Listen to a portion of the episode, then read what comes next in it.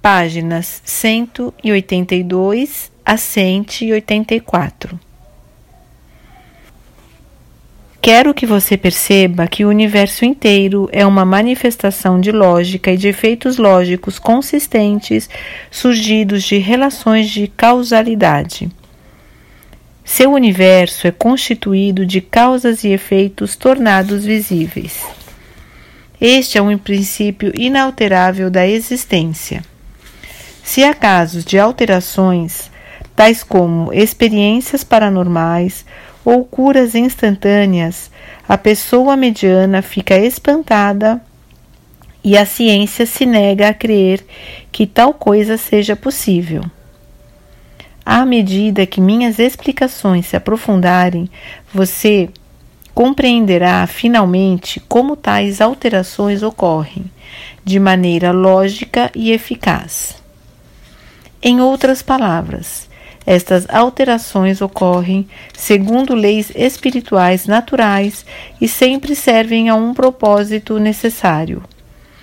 Não há nada sem sentido em nenhuma parte da criação, nem sequer em uma formiga ou mosquito, a menos que a mente de uma entidade tenha nascido defeituosa ou tenha sido danificada. Assim, isso é claro. Você vive e opera em um universo físico que manifesta o grau mais elevado de inteligência e atividade com propósito na criação da matéria em si. Nos corpos físicos de todas as entidades individuais, desde plantas até seres humanos. Infelizmente, esse alto grau de inteligência e cuidadoso propósito é apenas mínimo na consciência manifestada pelas mesmas entidades criadas, desde as plantas até os seres humanos.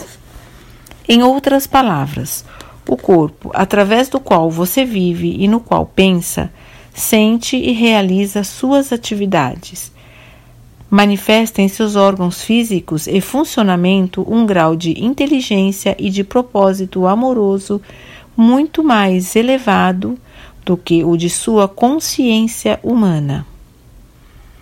Os interesses humanos estão principalmente envolvidos nos problemas da sobrevivência diária pessoal, do desfrute dos prazeres e da satisfação física emocional.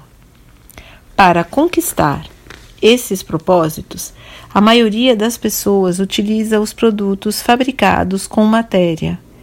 Mesmo as mentes dos cientistas não podem desvendar totalmente os segredos ocultos da existência terrena. E, apesar de todo o seu conhecimento científico, estão tão atolados nos caminhos da existência quanto aqueles que não possuem nenhum conhecimento.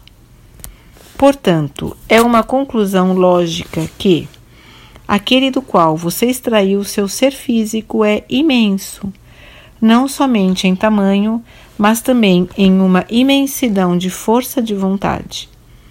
A vontade para autoexpressão e criatividade.